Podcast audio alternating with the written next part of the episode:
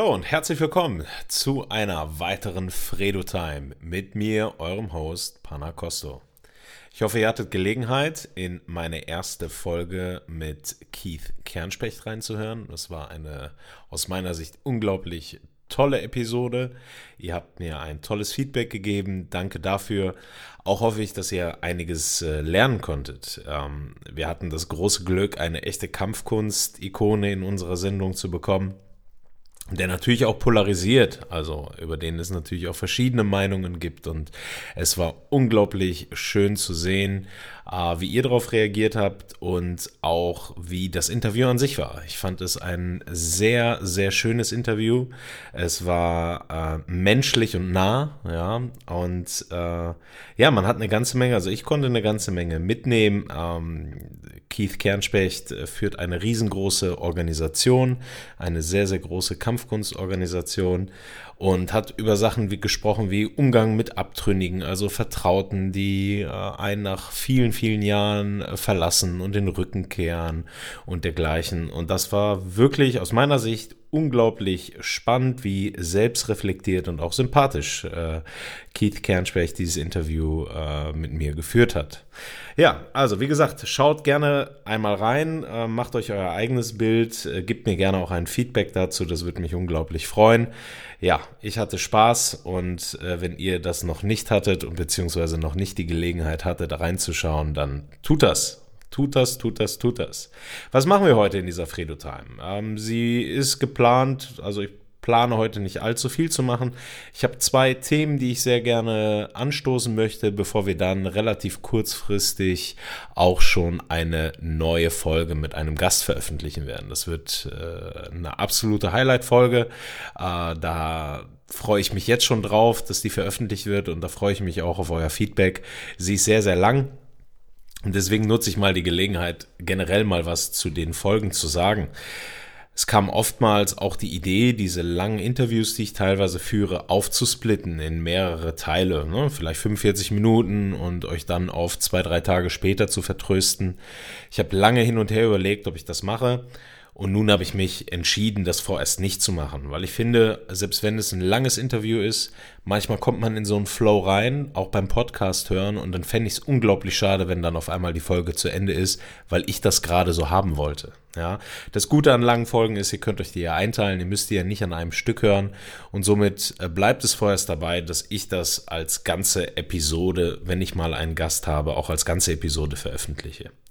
Ja, Heute möchte ich über Extreme Ownership reden. Das ist äh, ein, ich sag mal, Begriff, den Jocko Willink geprägt hat. Von dem habe ich äh, in der ersten Fredo Time kurz gesprochen und deswegen greife ich das heute direkt mit auf. Denn äh, viele kennen ihn jetzt nicht. Ich habe Bevor ich jetzt die Aufnahme hier drücke und mit euch spreche, habe ich tatsächlich mal bei Amazon äh, geguckt, ob es äh, dieses Buch auch auf Deutsch gibt, weil ich äh, lese die tatsächlich sehr, sehr gerne im Original. Denn mir ist aufgefallen, also wenn man beides kann, ne, wenn man jetzt nicht so gut ist im englischen äh, Lesen, dann bleibt einem ja nichts anderes übrig. Ich finde manchmal, dass in der Übersetzung einiges verloren geht und deswegen versuche ich die meistens auch im Original zu lesen. Also manchmal ein bisschen schwieriger, aber ich finde, am Ende lohnt es sich. Und dieses Buch hat mir einiges gebracht. Und äh, ich möchte mal so die, ja, ich sag mal, die Nuggets, so die wichtigsten Sachen daraus äh, kurz mit euch erläutern. Vielleicht lest ihr das, äh, hört ihr das und habt auf einmal selber Spaß und sagt, okay, vielleicht sollte ich mir mal dieses Buch holen. Kriege leider gar nichts dafür. Es gibt auch keinen Rabattcode. Es ist tatsächlich einfach nur eine Empfehlung. Äh, und ich empfehle euch das, weil ich selber unglaublich viel durch dieses Buch gelernt habe. Und im Extreme Ownership geht es eigentlich, wenn man es am Ende in einem Satz äh, formulieren möchte, müsste er heißen, du bist immer schuld. Und das Witzige ist, dass in uns sofort eine Art Widerstand, äh, sich ein Widerstand breit macht, wenn man hört, du bist schuld. Egal welche Situation ist, dein Partner hat mit dir Schluss gemacht, du hast deinen Job verloren, äh, irgendwas ist passiert, du bist schuld. Und natürlich ist es nicht so, dass man immer schuld ist, wenn man wirklich einen Schuldigen suchen möchte. Die Frage ist halt nur, wie einen das im Leben weiterbringt, wenn man einen Schuldigen sucht für seine Situation. Es mag durchaus mal einen Schuldigen geben, jedoch wird sich dadurch das Leben ja nicht ändern. Na, wenn ich weiß, da ist jemand schuld. Und dieser Perspektivwechsel zu ich bin an allem schuld, beziehungsweise ich übernehme für alles Verantwortung, das ist wirklich ein Kernelement, das ich versuche umzusetzen und zu lernen. Und das ist auch ganz wichtig, deswegen werde ich das wahrscheinlich in jeder Fredo-Episode sagen. Nur weil ich euch das erzähle, heißt das nicht, dass ich das zu 100% selber auch umsetze. Ich bin selber im Lernen und äh, Lernen bedeutet Fehler zu machen und Dinge nicht zu, ja, komplett mal eben abrufen zu können. Aber mir ist es wichtig, das bisschen, was ich weiß, zu teilen. Und ja, das mag jetzt so ein bisschen, ja, so ein bisschen danach klingen, dass es total wichtig ist, dass ich euch das erzähle. Ist es mir auch. Ich möchte anderen Menschen damit ja auch irgendwie erreichen. Aber es ist auch purer Egoismus dabei. Denn immer dann, wenn ich darüber erzähle, immer dann, wenn ich es jemandem erkläre, erkläre ich es mir selber auch. Und deswegen steckt da auch eine ganze Portion Egoismus bei, dass ich das jetzt hier mal wieder erzähle, beziehungsweise hier das erste Mal in Fredo-Time, aber in persönlichen Gesprächen kommt es immer mal wieder, dass ich Joko Willing oder Extreme Ownership zitiere, weil mir das gerade extrem wichtig ist. Ja, ähm, das Buch ist relativ simpel. Äh, Jocko Willing ist ein Navy SEAL äh, mit unglaublicher äh, Kampferfahrung und äh, unglaublichen Erfahrungsschatz in, in, ja, ich sag mal, in Führungssituationen, wo es wirklich darauf ankommt. Und mittlerweile macht er sein Geld nicht nur als Autor, Kinderbuchautor, sondern halt auch als Berater für Unternehmen, wenn es darum geht, Leadership, Führungskräfte und äh, ja, Probleme vielleicht in Firmen aufzunehmen aufzudecken und äh, das Team oder gewisse Teams da noch effizienter zu machen. Und ja, dieses Buch ist aufgebaut in verschiedenen Prinzipien, die mit Einsatzerfahrungen, also irgendwelchen Geschichten aus seinen Einsätzen und dann deren Transition aufs Berufsleben zum Beispiel. Äh, also so ist das aufgebaut, ne, in verschiedenen Kapiteln. Ich möchte euch einfach ein paar, zwei, drei, vier Sachen vorstellen. Vielleicht reicht es ja, dass ihr sagt, okay, das äh, finde ich doch ganz spannend, vielleicht hole ich mir dieses Buch. Ja. Und das Wichtige ist, dass es wie beim Militär ja auch ist, also für mich ist es ja relativ nah, ich bin selber Soldat, deswegen ist es wahrscheinlich ja auch für mich, hat mich das Buch natürlich mehr erreicht, als vielleicht jemand anderen erreichen würde. Aber ich glaube felsenfest, dass es unter euch den einen oder anderen gibt, der da wirklich von profitieren könnte. Und das erste ist, man muss ein True Believer, also ein wirklicher, also man muss wirklich überzeugt sein von der Mission. Und immer wenn ich von der Mission und dergleichen spreche, könnt ihr das auf alles adaptieren.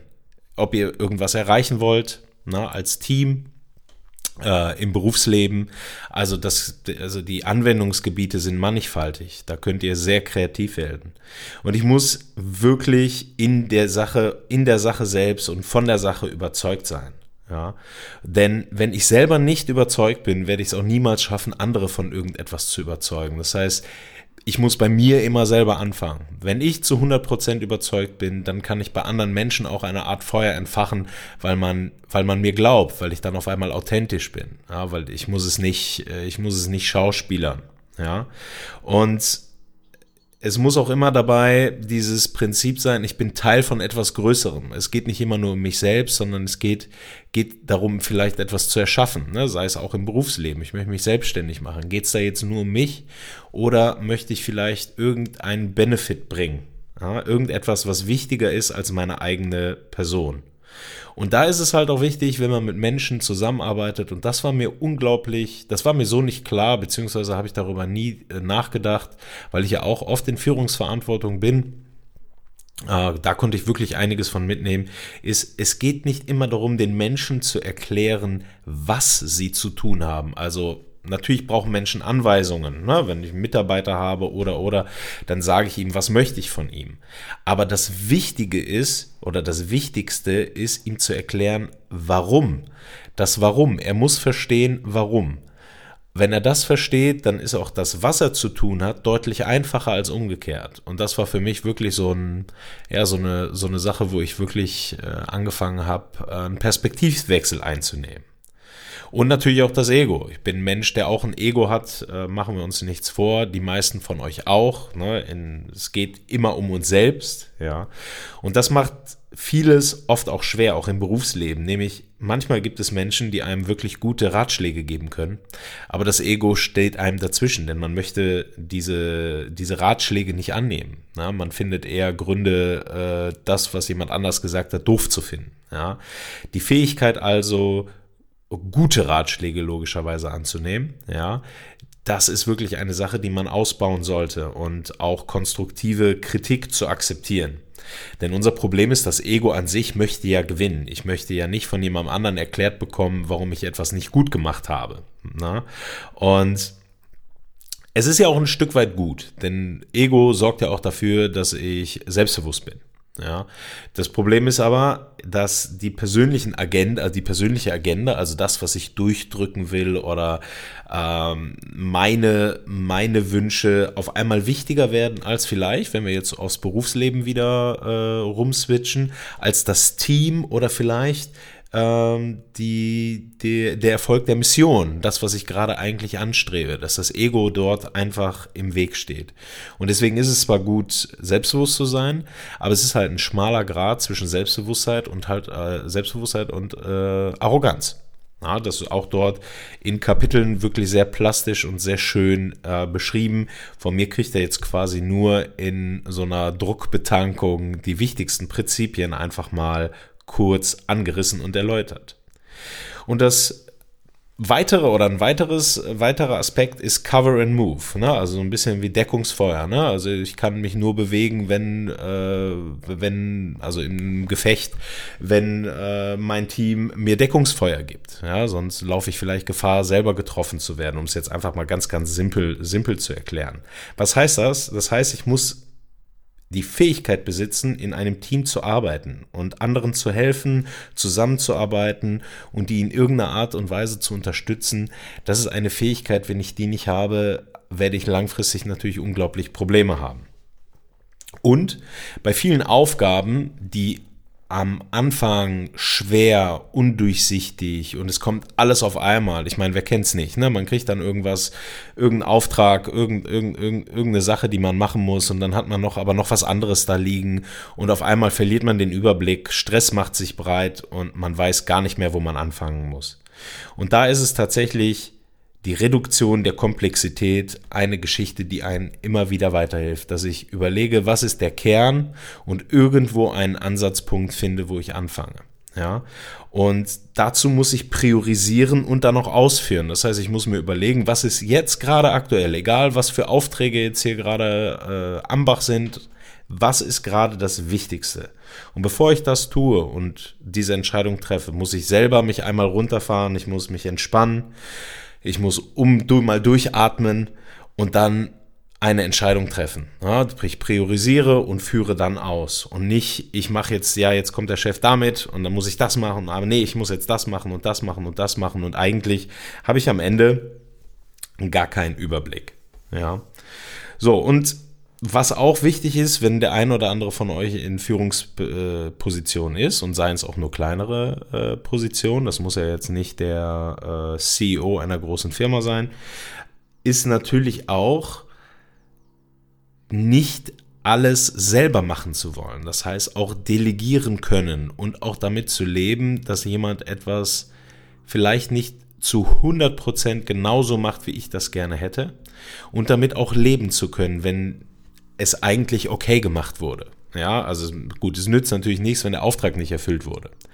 Aber nicht die eigenen Wünsche immer ganz oben zu stellen, sondern zu sagen, okay, ähm, ich gebe diesen Auftrag weiter und ich kann auch damit leben, dass nicht zu 100% mein eigener Wille da durchgedrückt wurde.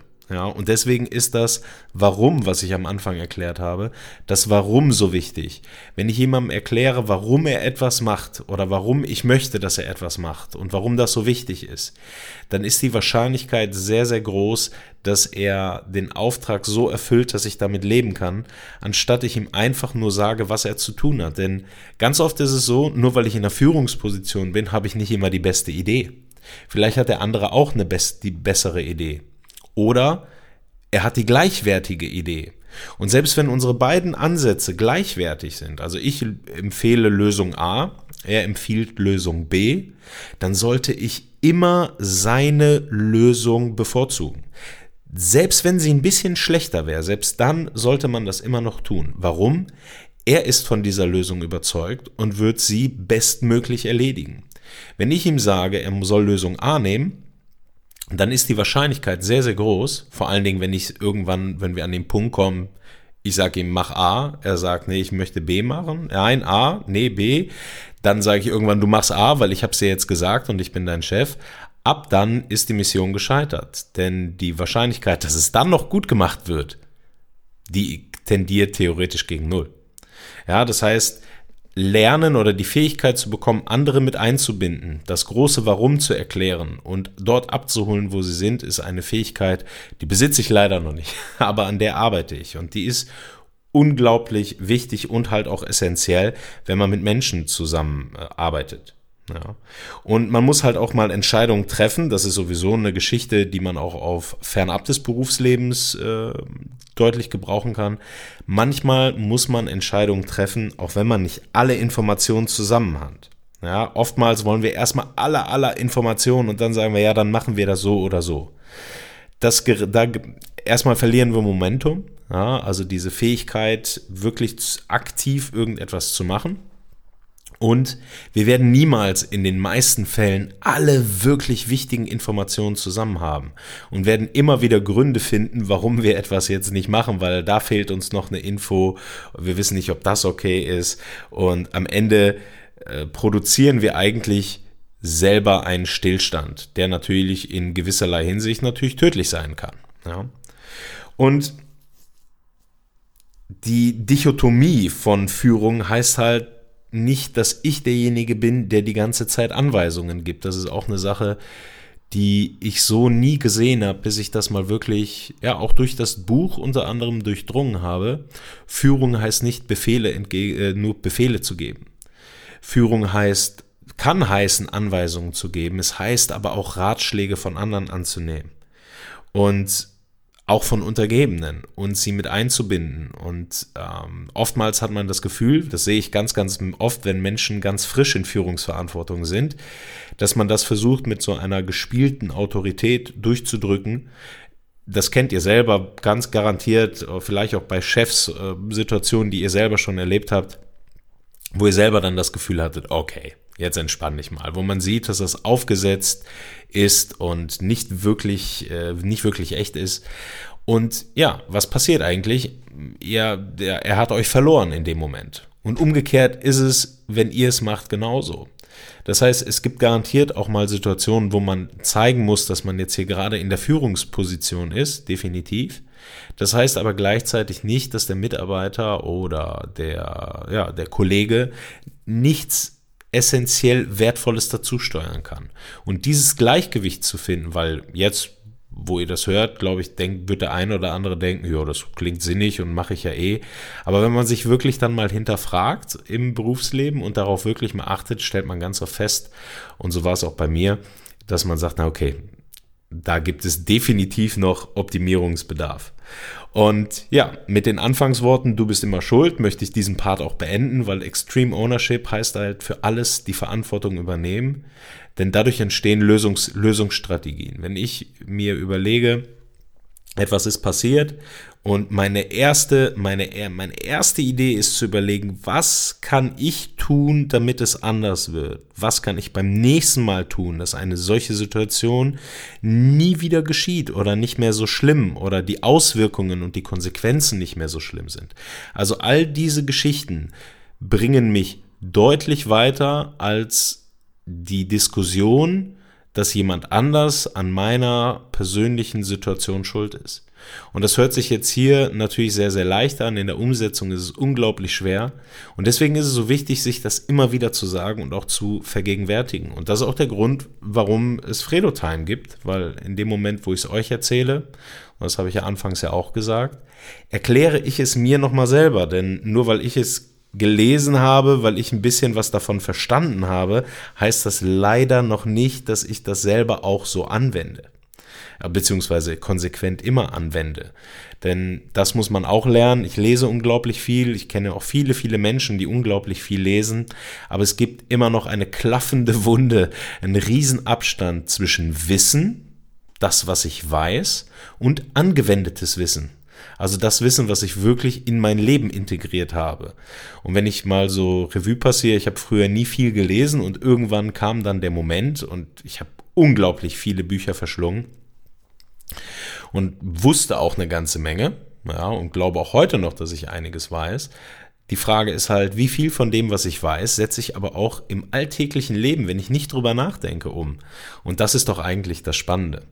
Und da stellt man fest, du brauchst nicht drei, 300 Bücher lesen, sondern vielleicht brauchst du ein, zwei gute Bücher, die dir eine ganze Menge geben und die du immer wieder liest und äh, wo du dich hinterfragst, was hast du davon schon gelernt und dann, was hast du davon angewendet? Und das fand ich sehr, sehr spannend. Also, beenden wir Extreme Ownership. Ich äh, ist mehr eine Literaturempfehlung mit ein paar, ich sag mal, ähm, ja, inhaltlichen Bausteinen, die ich euch gerade gegeben habe.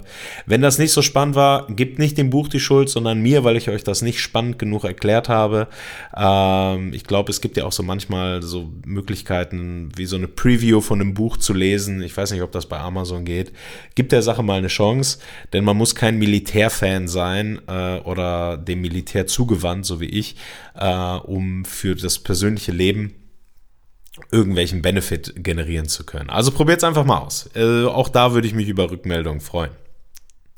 Okay, nächstes Thema. Ich dachte, wir haben jetzt, wir haben jetzt ein bisschen gesprochen. Äh, das äh, ist mir letztens wieder durch den Kopf gegangen, weil ich das gesehen habe. Und äh, mit Keith Kernspecht die Episode, wo es ja auch um Selbstverteidigung geht und mein Leben ja auch aus Selbstverteidigung besteht. Alles, was ich mache, hat damit ja irgendwie zu tun. Und dann hört man immer, ja, welches System ist denn jetzt das Beste und was würdest du machen und was ist mit Krav Maga, was ist mit Wing Chun, was ist mit MMA, was ist mit dem, was ist mit hier und ah, das ist ja eine Diskussion an sich, die möchte ich jetzt nicht komplett aufreißen, aber natürlich, wenn ich sage, die perfekte Selbstverteidigung, allein das ist ähnlich wie die perfekte Ernährung, die perfe es gibt keine Perfektion. Wir streben vielleicht in irgendeinem Bereich nach Perfektion, aber die echte Perfektion, die gibt es natürlich nicht. Ja, und ich beschäftige mich jetzt seit meinem 15. Lebensjahr mit Kampfsport und Kampfkünsten. Und das, das, was ich wirklich gelernt habe, ist, dass je länger man sich mit einer Sache beschäftigt, also Selbstverteidigung und die Möglichkeiten des Kampfes, die Möglichkeiten und auch die Analyse, wie greift jemand an, wie kann er angreifen, was kann er denn genau tun, wie kann er stehen. Also je länger man sich damit auseinandersetzt, umso mehr stellt man eigentlich fest, wie wenig man darüber weiß. Das ist total spannend, also aus meiner Sicht, das ist meine Erfahrung. Wenn man ein paar Jahre etwas macht, dann bekommt man so ein bisschen Selbstbewusstsein und sagt, ach, das geht und das geht und ach, das kann ich ja schon ganz gut. Aber wenn man wirklich sich intensivst mit allen Facetten des Kampfes zum Beispiel beschäftigt, stellt man nach vielen Jahren eher fest, wie wenig man eigentlich kann. Und jetzt nicht auf eine ängstliche, ich kann nichts Ebene und alles ist doof, sondern dass dieses Themengebiet so umfangreich ist, dass ein ganzes Leben nicht ausreicht. Was das Studium einer Kampfkunst angeht. Was die Selbstverteidigung angeht, da ist es natürlich ein bisschen, ein bisschen einfacher, weil es geht da ja um speziell, spezielle Sachen. Es geht ja nicht darum, eine komplette Kunst zu erlernen. Aber auch das ist mit Chaos verbunden, denn ich weiß nie, was sind das, von was für Angriffsszenarien gehen wir denn da gerade aus? Ja, und deswegen bin ich auch ein unglaublicher Feind von solchen SV-Kursen, wie man sie kennt. Ne? So, keine Ahnung, buch drei Stunden bei mir, zahl 500 Euro und danach bist du sicher und kannst äh, dich verteidigen. Na, ich meine, es gibt viele Anbieter von allen Stilen. Also da nimmt sich keiner, da nimmt sich keiner äh, deutlich heraus, ähm, die damit irgendwie natürlich auch versuchen, ein Stück weit Geld zu machen. Ja. Und ich wollte das nie machen, weil ich gesagt habe, hey, Kurse sind nicht seriös, weil man den Leuten suggeriert, man kommt irgendwo drei Stunden hin, übt drei Techniken, ja, da wirkt mich jetzt jemand, dann lerne ich dagegen eine Verteidigung und dann bin ich auf jeden Fall äh, fit für die Straße. Ja, und ja, wie gesagt, ich habe mich geweigert und irgendwann, weil dieser Bedarf und das, also es war wirklich ein Bedarf nach diesen Kursen, und dann habe ich mich irgendwann mal dazu überreden lassen, so etwas zu machen. Und dann habe ich aber genau anders angesetzt. Dann habe ich nämlich überlegt, was kann ich denn anders machen? Und dachte ich, okay, es kann dann nicht um eine Technik gehen. Es gibt nicht die perfekte Technik. Es gibt so viele verschiedene Kampfkünste, die funktionieren alle gleich gut, wenn man, äh, wenn man sie intensivst übt. Es gibt natürlich Kampfkünste, die ein oder äh, ja doch Kampfkünste und Kampfsportarten, die ein System haben, was ein was was was vielleicht mal überlegen sein kann in gewissen Situationen. Ja? Oder was einem persönlich, was einem persönlich äh, unglaublich gefällt. Für mich, für mich ist es das Wing Chun, aber wenn wir, wenn wir jetzt äh, dieses Statement nehmen und das einfach in der Öffentlichkeit posten würden, dann gibt es zig Leute, die eine andere Meinung dazu hätten, sich aber auch verteidigen können. Das heißt, dort kann nicht im System alleine kann nicht die Wahrheit liegen. Nicht nur. Ja, bestimmt ein bestimmender Faktor, aber nicht der wichtigste. Und in diesen Kursen habe ich dann gesagt, okay, es kann also nicht um Techniken gehen, sondern wir müssen den Menschen zumindest dafür sensibilisieren, wie solche Situationen überhaupt entstehen. Wie ich ein Gefahrenradar entwickle, dass ich quasi potenziell gefährliche Situationen früh erkennen kann. Das ist viel, viel wichtig, viel, viel wichtiger als irgendwelche Techniken, äh, für irgendwelche erfundenen Angriffe, von denen ich noch nicht mal weiß, ob sie eins zu eins so stattfinden werden, weil jeder Mensch greift einen anderen Menschen unterschiedlich an. Das heißt, allein diese Möglichkeiten durchzuspielen, zu lernen, Dafür braucht man Jahre, um dann äh, diese in einer Angstsituation, wo man Stress, Panik, Adrenalin hat, eins zu eins umsetzen zu können. Das schaffen ja teilweise selbst erfahrene Kampfsportler nicht. Wie soll das dann der Otto Normalmensch schaffen, der dann drei Stunden einen Selbstverteidigungskurs äh, gebucht hat? Das geht nicht. Was man in so einem Kurs machen kann, ist das Interesse an äh, das Thema oder für das Thema so ein bisschen zu wecken bei der Person, äh, zu sensibilisieren und über so gewisse Mythen und Unwahrheiten aufzuklären. Und das habe ich mal versucht und das fand ich ganz spannend. Deswegen äh, hat äh, der Untertitel jetzt auch die perfekte Selbstverteidigung, weil es natürlich ein bisschen herausfordernd ist. Ne, die gibt es natürlich nicht. Und ja, manchmal bietet man einen Kurs an. Ich habe dann auch einen Kurs angeboten, ne, die perfekte Selbstverteidigung, sicher im Alltag und dergleichen. Weil manchmal ist es so, dass man als Mensch das bekommt, was man äh, möchte, wie jetzt der Mensch, der so einen Kurs bucht und sagt, ich will Techniken üben. Und manchmal bekommt man das, was man braucht, nämlich halt eben nicht die Techniken, sondern eher eine Sensibilisierung für die Thematik. Ja, also Warum überhaupt Selbstverteidigung? Warum könnte das wichtig sein? Was macht das mit mir? Steigert das nicht vielleicht auch meine Selbstsicherheit, mein Selbstbewusstsein, auch mein Selbstwertgefühl?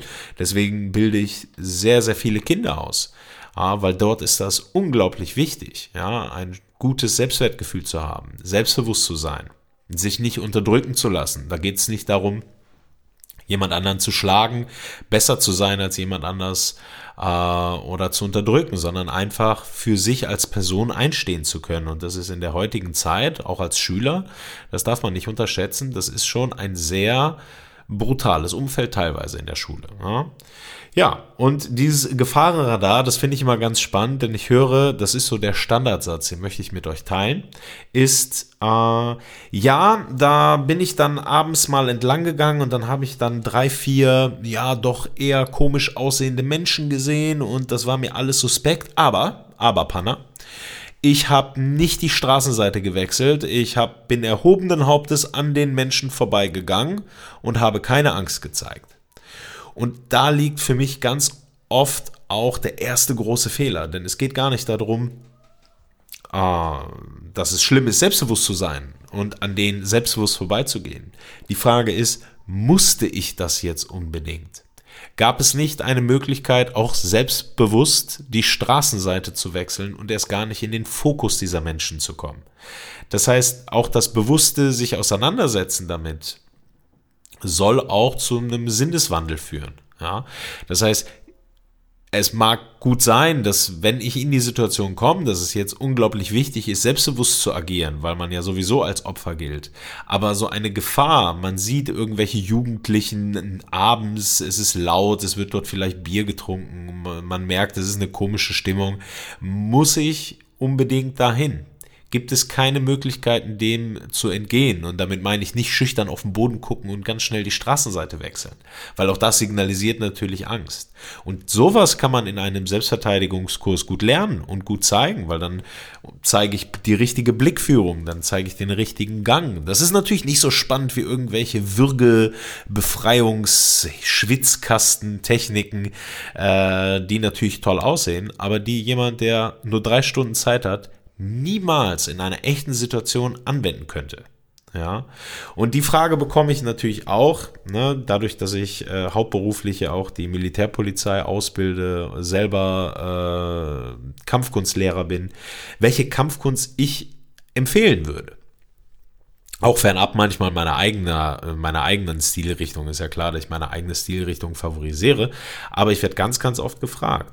Und ich empfehle grundsätzlich gar keine weil es oftmals, wie ich schon gesagt habe, mit der Kampfkunst an sich selber gar nichts zu tun hat. Es kommt darauf an, wie ist der Trainer dieser Kampfkunst und wie wird trainiert. Wird so trainiert, dass für eine echte Situation vorbereitet wird? Wird Szenarien geübt? Wird realistisch geübt?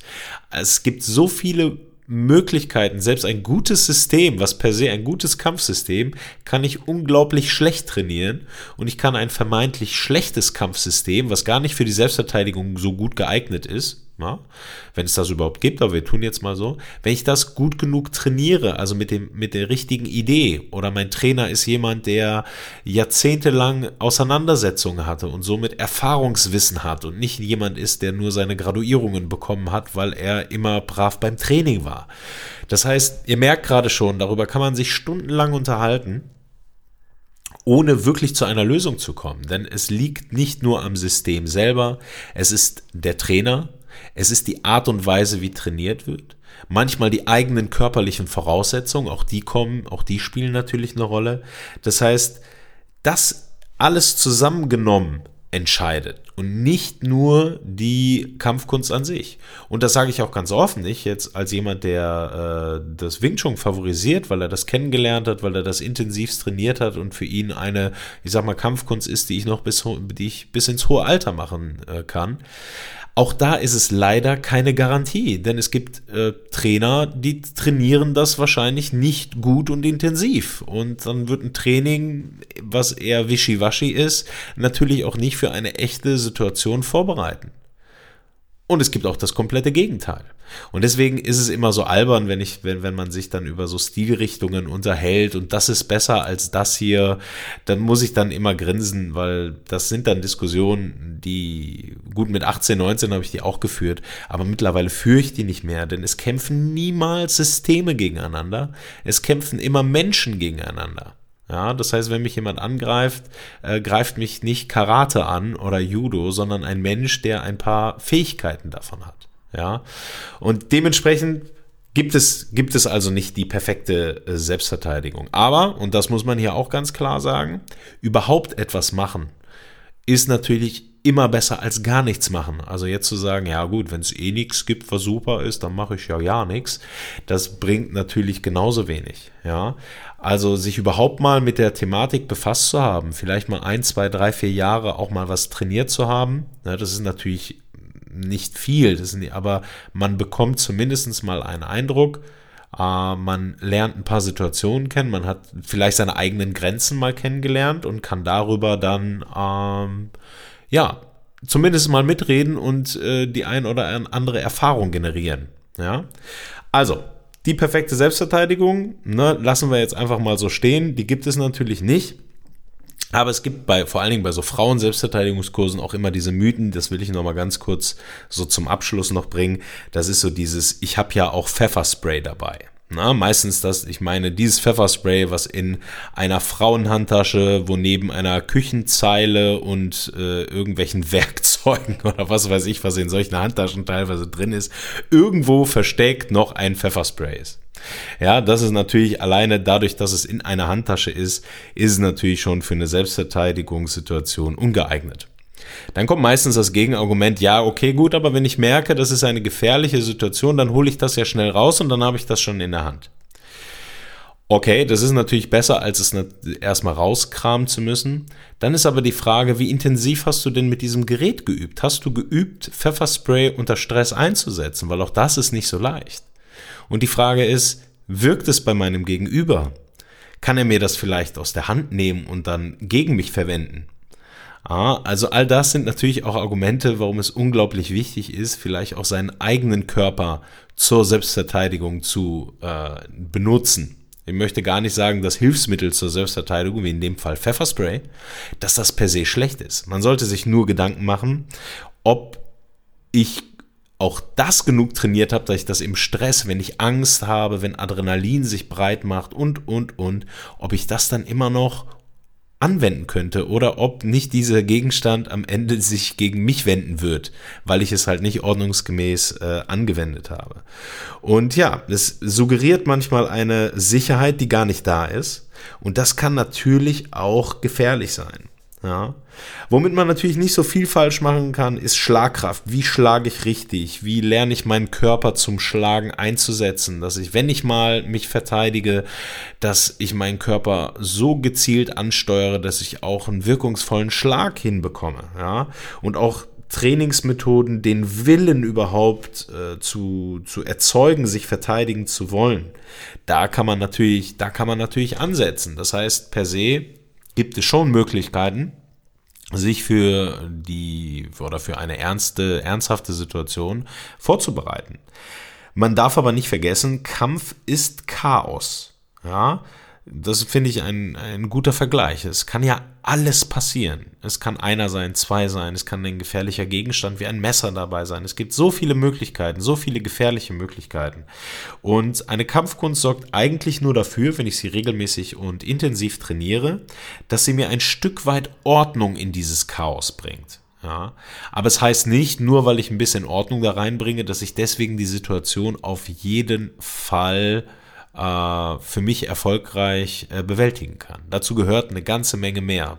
Psychologische Aspekte, Umgang mit Adrenalin und, und, und. Und ganz ehrlich, dafür reicht ein normaler Selbstverteidigungskurs nie und nimmer aus. Ja, also ich hoffe, der ein oder andere, der sich überhaupt mal mit so Selbstverteidigung beschäftigt hat und überlegt hat, so einen Kurs zu machen, für den ist das eher, also richtig erfahrene Kampfsportler, ähm, die sollten das, was ich jetzt gerade gesagt habe, eh schon aufgenommen haben und verstanden haben und selber schon so sehen.